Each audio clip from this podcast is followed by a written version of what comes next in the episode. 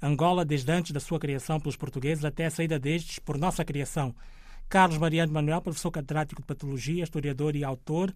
Bem-vindo à RDP África. A minha primeira pergunta tem a ver com o volume 1, prefaciado por eh, Marcolino Moco, ex-secretário executivo da CPLP e ex-primeiro-ministro de Angola, a presença chinesa em África, sobretudo em Angola, antes da chegada dos portugueses. Professor, começa tudo na etnia Han, na China e a expansão dos chineses. Esta questão que levanta não significa que houve uma sedentarização dos chineses no território que hoje é designado por República de Angola. Esta uh, presença chinesa refere-se apenas à passagem dos navegadores chineses nas costas africanas e como eles estão no leste, naturalmente, que passaram pela costa oriental da África e depois pela costa ocidental da África e no território que hoje eh, integra o país nosso, que é Angola, eles eh, deixaram eh, sinais escritos na zona do Ielala, ou nas pedras do Ielala, eh, no, terço, no curso inferior do Rio Congo, onde está uma barreira intransponível para o movimento ascendente do rio, onde esteve também o Diogo Cão. E essas inscrições eh, foram sempre imperceptíveis, foram sempre ininteligíveis.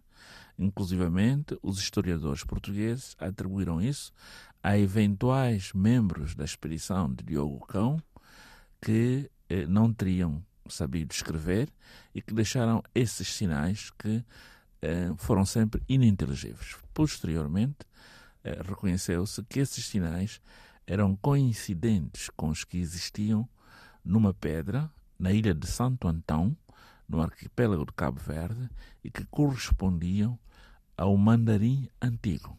E dali ter-se feito a junção que essa expedição eh, do, do almirante Zheng He eh, chinês passou eh, pela, pelo, pelo território, pelas costas do território atual de Angola, o que demonstra que eles depois eh, subiram ao montante, na costa, até a ilha de Santo Antão, onde existe também uma pedra onde deixaram essas inscrições, e que na ilha de Santo Antão, em Cabo Verde, chama-se mesmo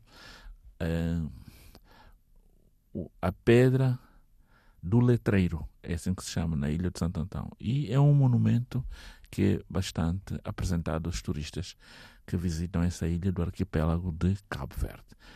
E estas expedições teriam levado a China para uma inserção nas relações eh, talvez predominantes da cultura chinesa no mundo mais cedo se eh, esta eh, armada chinesa não tivesse sido eh, destruída e proibida de seguir, de continuar com, esses seu, com essas suas expedições científicas eh, no imperador, naturalmente chinês, do povo Han, eh, que se seguiu ao imperador que tinha permitido que essas expedições de circunnavegação tivessem sido feitas. E houveram duas circunnavegações. Portanto, a, a, de Fernão Magalhães não foi nem a, nem a única, nem a primeira. Eh, com elevada probabilidade, isto é documentado, foram os chineses os primeiros a fazê-lo. Professor, vamos falar dos reinos, da organização política e social e até económica que os reinos já tinham. Eu começo pelo Reino do Congo quando é que ele é fundado, quem era o primeiro rei, como é que era a organização, como é que as pessoas viviam naquela época, antes da chegada dos colonizadores. Muito bem. O, o, quando se fala do Congo, deve-se entender isso numa perspectiva não apenas de reino, mas numa perspectiva de império. Porque eh, os limites eh, das populações que estavam adstritas ao, ao Congo iam desde o Gabão, e, no mínimo, até regiões meridionais eh, do Rio Kwanza. Quer dizer que o reino se estendia até onde as populações que se eh, reviam nesse reino se estendiam. Ora, e isto levanta a questão de dar prioridade ao conceito de fronteira demográfica do que a fronteira física como tal, porque os critérios que definiam a existência de um império ou de um reino por exemplo, em África, não eram coincidentes com os critérios que existiam cá na Europa. Professor, dois reis, Ngola Quiloange e Rainha Ginga, a importância deles para a edificação desse império e também a importância dele na relação com o colonizador quando o colonizador chega. Bom, Ngola Quiloange foi pai de Zingabandi. Ngola Quiloange, essa é a relação que existia. E, e foi irmã de Ngolambandi. Portanto, Ngolambandi foi uh, filho de Ngola Quiloange Caçamba. Uh, e antes de Ngola Quiloange Caçamba existiram outros Ngolas. Portanto, isso foi uma dinastia uh, que existiu na época em, em que os exploradores portugueses fundaram Angola. Isto é no século XVI. Estamos a falar nós quase já no fim vamos, do século Nós já lá vamos. Vamos centrar só nos dois reis. Muito bem. Uh, o Ngola Quiloange uh, não se notabilizou bastante na história de Angola, exceto de que foi o primeiro rei que eh, entrou em confrontação com os conquistadores portugueses, designadamente a expedição de Paulo Dias de Novaes. Uh, já tinha tido contacto antes com expedições mais pequenas, uma das quais do Paulo Dias de Novaes, que aliás ficou retido e talvez detido durante seis anos em Cabaça, que era uh, local sede do reino do Ndongo, e depois disso foi libertado. E foi na sequência da sua libertação que ele depois voltou a Portugal e de Portugal depois organizou a expedição que foi para eh, conquistar o reino do, do Ndongo. Ora, o Diogo, o, o Ngola Quiloange, teve este seu contacto prévio com os navegadores portugueses, um dos quais o Paulo Dias Novaes, cuja história de retenção no Ndongo já referi. Em segundo lugar, depois, eh, ele, naturalmente, eh, esteve em conflito eh, armado com a expedição de eh, Paulo Dias de Novaes, que foi para a fundação efetiva da colônia de Angola. Mas eh, ele faleceu por volta de do, na segunda década do século XVII, por volta de 1619. Portanto, 1619, 1623, creio. E a Rainha Ginga? Ela é a Rainha Ginga, ela primeiro, o, o rei Ngola foi substituído pelo seu filho Ngola Bandi. Portanto, depois que Ngola Bandi pereceu, é que foi substituído pela irmã, que foi Ngola, Ngola. E antes disso, ela tinha estado ao serviço do irmão para estabelecer contactos de pacificação com os, ah, com os representantes em Luanda, desta feita já os integrantes da expedição de, de Paulo Dias de Novaes. E, na realidade, eh, o, o, o, quem mais deu trabalho a Paulo Dias de Novaes foi a rainha Zingabande. E esta rainha uh, guerreou, ou guerreou-se com a expedição de Paulo Dias de Novaes e também com os sucessores de Paulo Dias de Novaes. Uh, até que uh, foram assinadas as pazes e ela viveu, digamos, em paz com os portugueses. Ela não se finou em combate com os portugueses, não. Ela viveu estávamos em paz. Em, estávamos em que data histórica? Estamos a falar agora é por volta, porque ela faleceu em mil, no dia 17 de dezembro de 1663. Dois anos antes da Batalha de Ambuila. Dois anos antes da Batalha de Ambuila. Portanto, quando a Batalha de Ambuila ocorreu, a rainha Jingambane já não vivia. E ela também é, finou-se é, num contexto de relações harmônicas com os portugueses, ao ponto da Igreja Católica, cerca de dois anos antes dela ter falecido, ter promovido o casamento dela. Vamos para o segundo volume, prefácio de Onofre dos Santos, juiz jubilado do Tribunal Constitucional de Angola, que esteve no lançamento aqui do terceiro volume e que escreve, como o professor diz bem, para todos os volumes. De certa forma, o prefácio é abrangente, não é só para um volume em que Onofre dos Santos aparece. Como é que foi feito o povoamento da África subsaariana pelas potências que foram entrando suavemente e foram povoando a África subsaariana?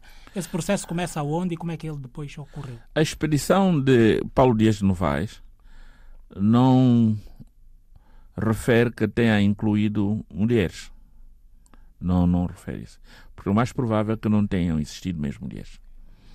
E, e também não há referência na carta de doação eh, que o rei Dom Sebastião lhe tinha entregue para que ele pudesse fundar Angola, que a expedição integrasse mulheres. Portanto, aquilo era uma expedição de conquista pela guerra, como naquela altura era normal.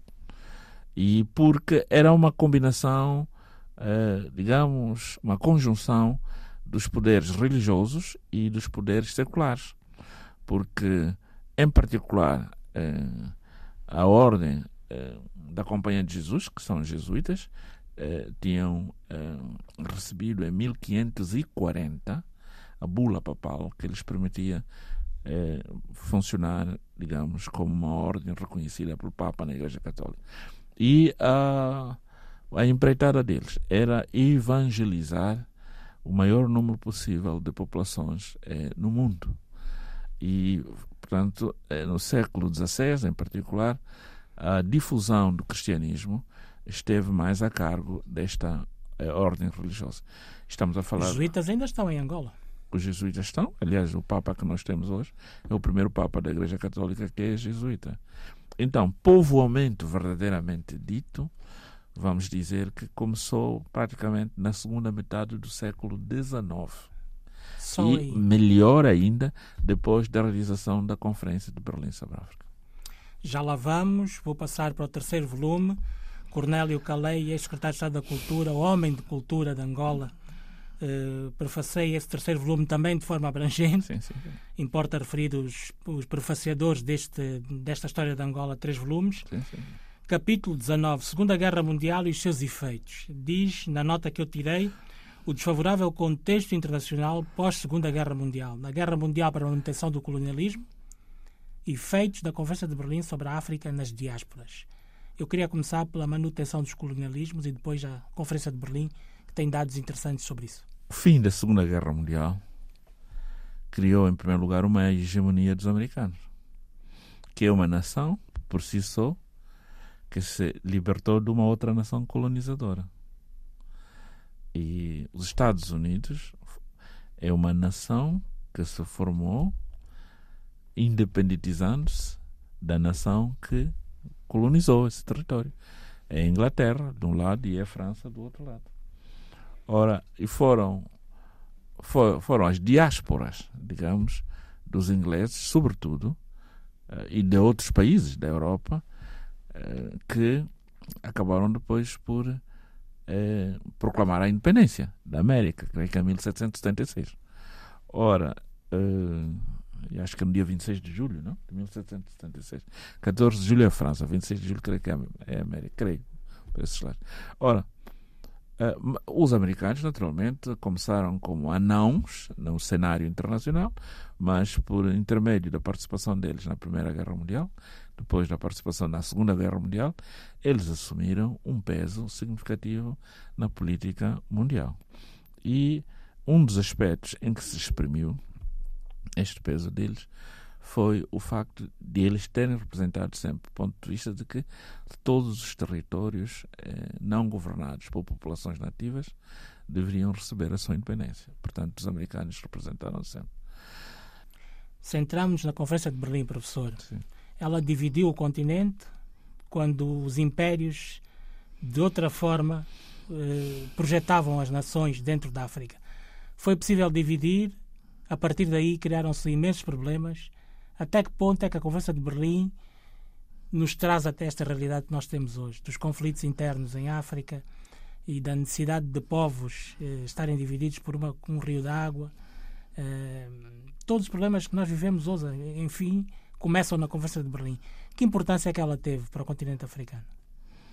Foi muito importante, foi muito importante pelas razões que a seguir procuro elucidar. Primeiro, a agenda da Conferência de Berlim sobre a África não tinha nenhum ponto que tivesse como finalidade o estabelecimento de fronteiras entre regiões, regiões colonizadas pelos europeus. Pronto.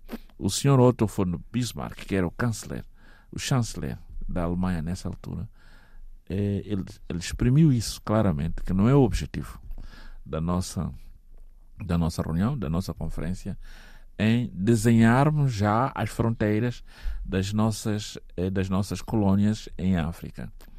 Este assunto ficou eh, para ser tratado depois da Conferência de Berlim, portanto, imediatamente depois, em, em, em negociações bilaterais, bilaterais entre, eh, entre nações europeias que tivessem colônias próximas umas das outras. É assim que Portugal teve que negociar com a França o estabelecimento das fronteiras na parte norte de Cabinda com o Congo-Brazzaville. É assim que Portugal teve que negociar com a Bélgica para o estabelecimento da fronteira norte de Angola, desde a margem esquerda do Rio Congo até, digamos, ao Luau. Ali, portanto, é a maior, deve ser a maior, deve ser a maior fronteira que existe entre dois países africanos, é entre Angola e, e a República Democrática do Congo. E depois foi necessário Portugal negociar com os ingleses para estabelecer a fronteira entre a Zâmbia, que naquela altura se chamava a Rodésia do Norte, uh, e, naturalmente, e Angola. E depois, no Sul, Portugal teve que negociar com os alemães. Nós estamos a falar da, da, do período imediato à Conferência de Berlim sobre a África, para o estabelecimento da, da fronteira na parte sul de Angola com a Namíbia. É muito interessante isso. Que, uh, portanto, os alemães estabeleceram a fronteira eh, norte deles, no, no, no, território que eles chamavam Sudoeste Africano, que eles chamavam Sudoeste Africano, que hoje se chama Namíbia. Namíbia. Exato. Eh, com a nossa fronteira sul atual. Portanto, tiveram que negociar com os portugueses. Estamos a falar da fronteira atual Namibe, quando Cubango, Cunen. Absolutamente, absolutamente. Portanto, isso foi estabelecido eh, bilateralmente, como estava previsto. Não foi no decurso da, da, conferência. da Conferência de Berlim, não, foi depois, porque a Conferência de Berlim não tratou das, do estabelecimento de fronteira. Professor, entramos na gênese dos movimentos de libertação em Angola. Vou começar pelo MPLA, movimento que toda a gente abraçou no centro-norte, não é? Depois a FNLA no norte e a UNITA mais a sul. Como é que o MPLA nasce? Bom, nasce em Luanda como junção, esta é a versão oficial, como junção de várias organizações políticas, várias, algumas que convergiram entre si, ou que fundiram-se entre si. Eh, organizações políticas que estavam baseadas em Luanda e que, eh, devido ao facto de 1957 eh, a, a polícia política do Estado Novo se ter estendido até as colônias, em particular em Angola e na capital de Angola, em Luanda, portanto, obrigava com que essas organizações políticas eh, temessem pela segurança dos seus membros e, com, e por essa razão tinham que funcionar num ambiente de clandestinidade. E provavelmente esse ambiente de clandestinidade permitia também com que as organizações assim não se conheciam entre as outras. E mas foi neste fervilhar de, de atividades eh, que permitissem a mudança do status quo que se vivia, eh, que surgiu o intelectual, o Viriato da Cruz, que, cujo pai era português, comerciante, eh, na cidade de Porto Ambuim, portanto próximo da cidade de Sum, que escreveu um manifesto. E esse manifesto, manifesto político, com o qual ele pretendia eh, entusiasmar as pessoas, esclarecer as pessoas eh, de como é que se deveriam organizar melhor para eh, contrariarem a ação, digamos, das autoridades coloniais. E este manifesto foi escrito a lápis. E tem uma expressão nesse manifesto que diz que é necessário que se organize, mais ou menos assim. Portanto, é necessário que se organize, mas depois vem a expressão um amplo movimento popular de libertação de Angola. Portanto, essa expressão é que está no manifesto. No manifesto. Amplo movimento popular de libertação de Angola. Ora, eh, oficialmente se atribui a este manifesto e a essa expressão, amplo movimento popular de libertação de Angola, a origem da designação do MPLA. Sem o amplo, porque o M é o movimento, o, popular, o P é o popular, o L é a libertação e o A é Angola. Uh, há controvérsia se, na realidade, nessa altura, em 1956, já se tinha pensado na existência de um MPLA, ou se, na realidade, uh, o MPLA só surgiu praticamente no início da década de 60, após muitas atividades da polícia política uh, fez em Luanda com o aprisionamento de funcionários, sobretudo entre enfermeiros e outros funcionários nativos que cada vez mais se mostravam uh, não satisfeitos com o estado das coisas.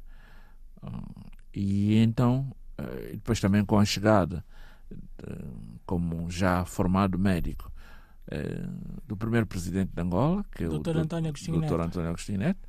Portanto, ele chegou em 1959, em dezembro de 59. Três anos depois da fundação, do início do processo político que conduziu ao sim, sim, sim, sim. Portanto, eh, ele lá chegou e uh, em 1960 que é assinalado, sobretudo em livros publicados por outros dirigentes, digamos, séniores eh, de Angola, do MPLA, que em 1960 é quando começou a vulgarizar-se mais essa designação de MPLA. Provavelmente, provavelmente não, eh, trazida mesmo, ou proposta mesmo pelo, pelo presidente Agostinho Neto. Mas depois, ele em junho eh, foi detido pela polícia política devido às atividades eh, nacionalistas que ele levava a cabo, como médico já, porque ele atraía muitas pessoas, alguns amigos deles de, de juventude, etc, etc, e aos quais ele certamente eh, eh, informava da necessidade de engajarem-se para a extinção do colonialismo, exato, e então diz-se com frequência que foi nessa altura, em 1960, que começou-se a falar mais do MPLA como sigla de uma organização política, que depois uh, ele mesmo veio a tornar-se presidente do MPLA em dezembro de 1962, depois que ele deixou Portugal e evadiu-se para, uh, para primeiro para Marrocos e depois de Marrocos para uh, o Congo Democrático, portanto, em Kinshasa, que naquela altura chamava-se Leopoldville. A UPA-FNLA, portanto, primeiro a UPA, depois a Frente Nacional de Libertação de Angola. Nasce no Norte, apoiada por quem? Como é que ela, qual é a gênese da UPA? Ela, na realidade, não nasceu como uma organização no Norte de Angola. Ela, ela nasceu entre os elementos da diáspora, mais influentes na diáspora, da Angola, que residia na República Democrática do Congo.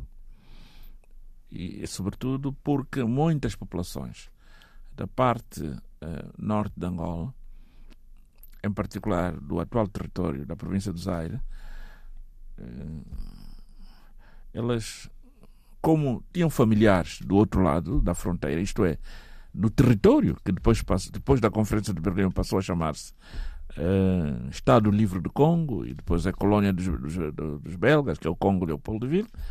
Portanto, muitos, havia uma grande diáspora de, de eh, cidadãos angolanos provenientes da província do Zaire, cuja capital é Mbazacon, como é do seu conhecimento, que estavam em Matadi, que é o porto fluvial do Congo, e em, em Kinshasa. E, e naquelas localidades, naturalmente, entre Matadi e, e Kinshasa. Ora, e era natural que essas pessoas se organizassem numa perspectiva de combaterem o colonialismo em Angola. E foi assim que eles formaram a UPA em 1954. Primeira UPNA, portanto, a União das Populações do Norte de Angola.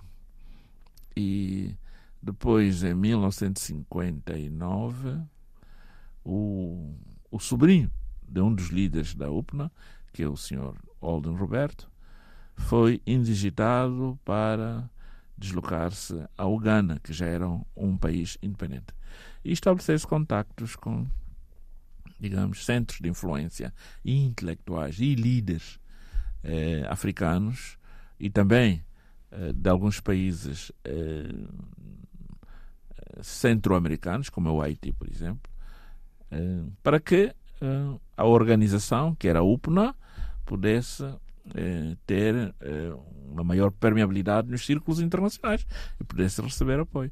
Foi assim que, no Ghana, em Accra, o senhor Olden Roberto foi recomendado que mudasse a designação da organização, que não se tratasse apenas de UPNA, porque assim estariam eles a pugnar apenas pela libertação do norte de Angola, mas que passasse a chamar-se é, UPA, portanto, União das Populações de Angola.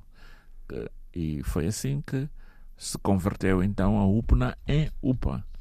E depois, em 1962, já depois do desencadeamento da insurreição em março de 1961, eh, a UPA, eh, a, a UPA associaram-se outras organizações políticas, uma das quais, de maior eh, relevância, foi o PDA, portanto, Partido Democrático de Angola, também do norte de Angola. E esta união é que deu a Frente Nacional, a Frente Nacional de Libertação de Angola, porque a frente, digamos, era um, o objetivo principal em todas as organizações políticas é, que se constituíssem numa frente. Veja que a perspectiva do Viriato da Cruz é que se tratasse de um amplo movimento, movimento popular de libertação da Angola. Enquanto que na perspectiva dos dirigentes da UPA é que se constituísse uma frente. E uma frente é a mesma coisa que um amplo movimento. Movimento. Exato. E foi assim. E tem graça que eh, dos eh, subscritores da formação da Constituição da FNLA, um deles foi, mais tarde, criador da UNITA, que foi o Dr. Jonas Malha Savimbi. Savimbi. Vamos entrar na UNITA. Ela nasce no sul de Angola, mesmo? Ou. Eu acho que ela nasce na Zâmbia. Na Zâmbia. Uma vez mais também com a diáspora eh, dos angolanos que estavam eh, na parte eh, na parte sul, sudeste da Zâmbia. do Congo, do Congo, do Congo, e na parte ocidental da Zâmbia. Portanto, eram Nasce aí a UNITA. Nasce aí. Era, eram associações, eram associações, sobretudo de eh, angolanos provenientes da, da, da região do Chokwe, do, portanto, do Chokwe. O Reino Lunda. Exato, do Reino Lunda.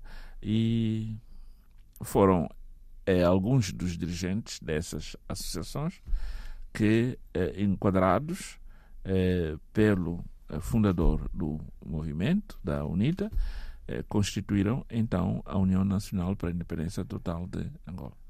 Estávamos e, em que ano? Em 66. Em 66. Portanto, a UNITA foi o movimento de libertação de Angola que foi o último a constituir-se. E o fundador desse movimento, o cofundador desse movimento que é o Dr. Savimbi, já tinha sido antes uh, ministro dos negócios estrangeiros do governo constituído pela FNLA. E, e, e depois, naturalmente, foi constituir um movimento seu que, numa perspectiva até sociológica, é entendível, eh, que deu então a constituição da, da UNITA. Diz aqui no capítulo 20, 28 a poutraída severa distócia da independência de Angola. Eu queria que me traduzisse isso por, por uma linguagem mais simples. Protraída é uma, uma coisa muito prolongada. Distócia é um termo médico que significa um parto difícil. Portanto, uma distócia. Por que foi um parto difícil e por que acabou da forma que acabou?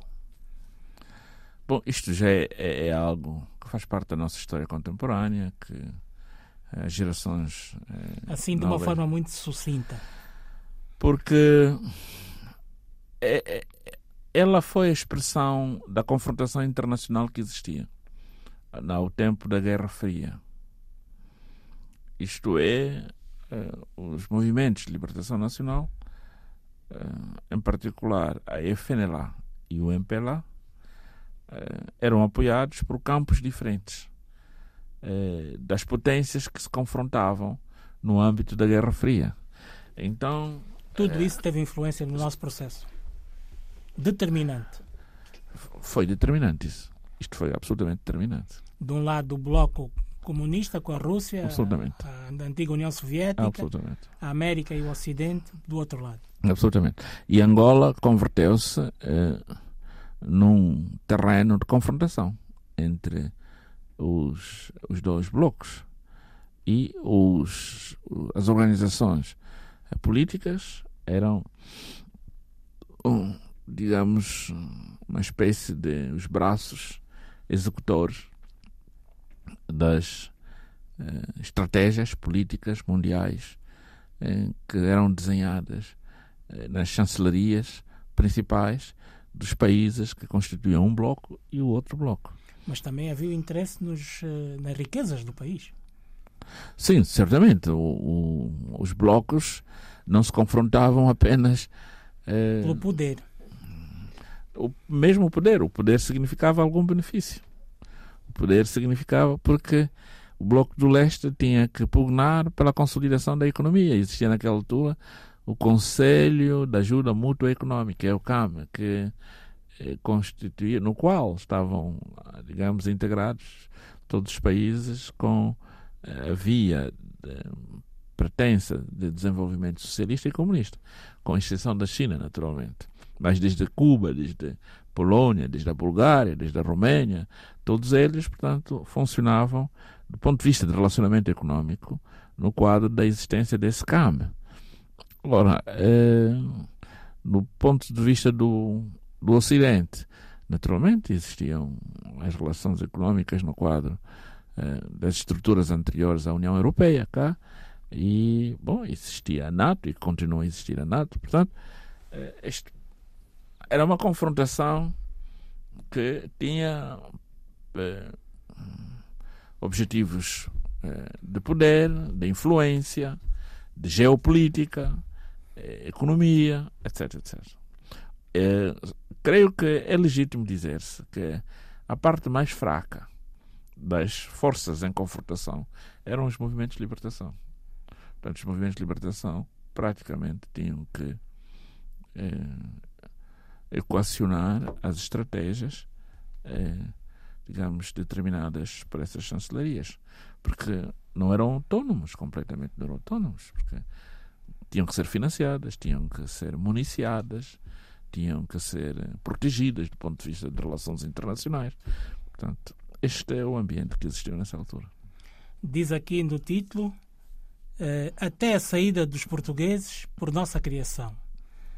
Foi um momento de abandono da administração pública, quadros da administração pública portuguesa e mesmo angolanos.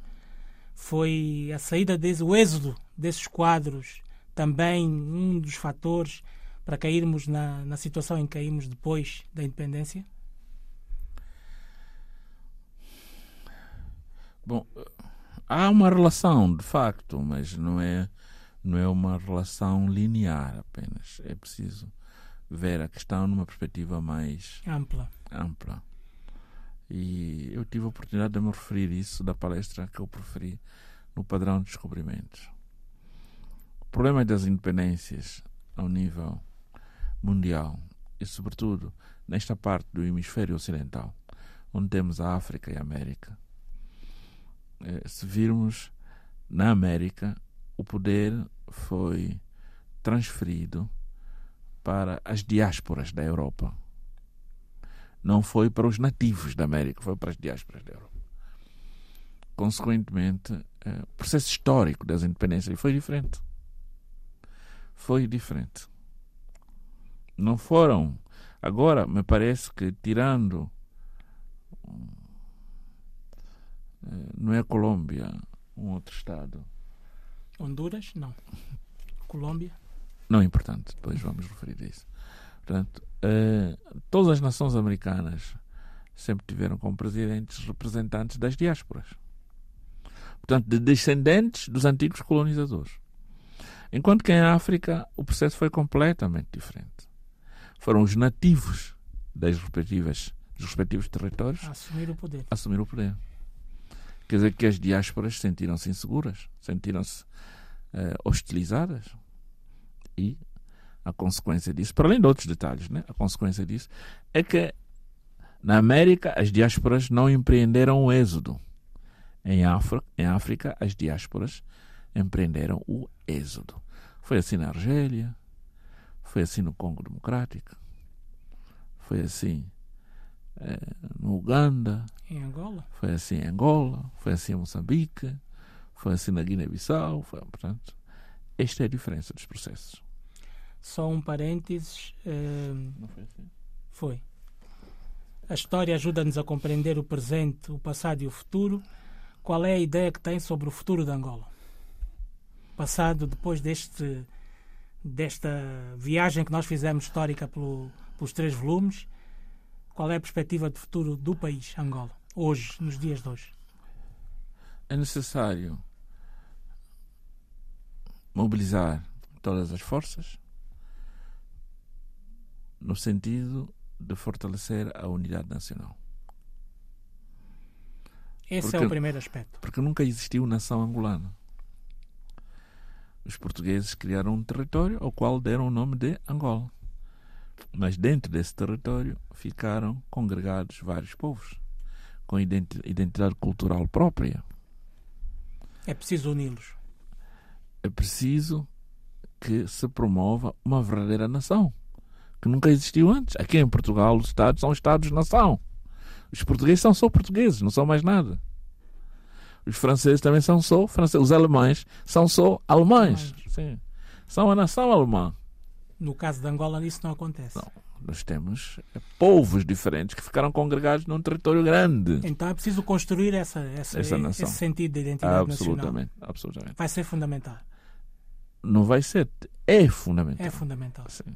Portanto, é necessário que se adotem eh, formas de governar o país que permitam com que o que estiver no dirico se sinta tão angolano como quem estiver eh, em Cabinda ou em, em Cabinda, em Cabinda, como quem estiver no Luau.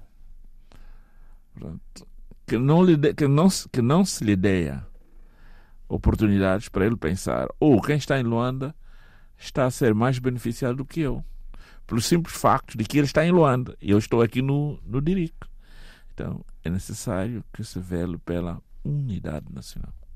Fundamental. E dissuadir todas as práticas que possam sugerir uma debilitação dessa unidade nacional. E depois, naturalmente, ser-se corajoso o suficiente para se empreender a construção de uma verdadeira nação. Uma verdadeira nação. O que nós nunca fomos, porque nunca existiu nação angolana. Pelo processo histórico por que nós passamos, fica claro que nunca existiu nação angolana. Não é isso? Portanto, existiram um conjunto de povos que ficaram congregados num território, que os portugueses deram o nome de Angola, e que nós, quando ascendemos a independência, também retomamos que se chamasse Angola. Está tudo bem até aqui, está tudo bem. É, mas então, é, este processo de libertação tem que continuar no sentido de promovermos a unidade. Porque antes da independência, é, a nossa nação era a nação portuguesa. Não havia nação angolana. Não é verdade isso? É. Temos que construir a nação angolana com base na unidade nacional. É, esse, é este o desafio que nós temos.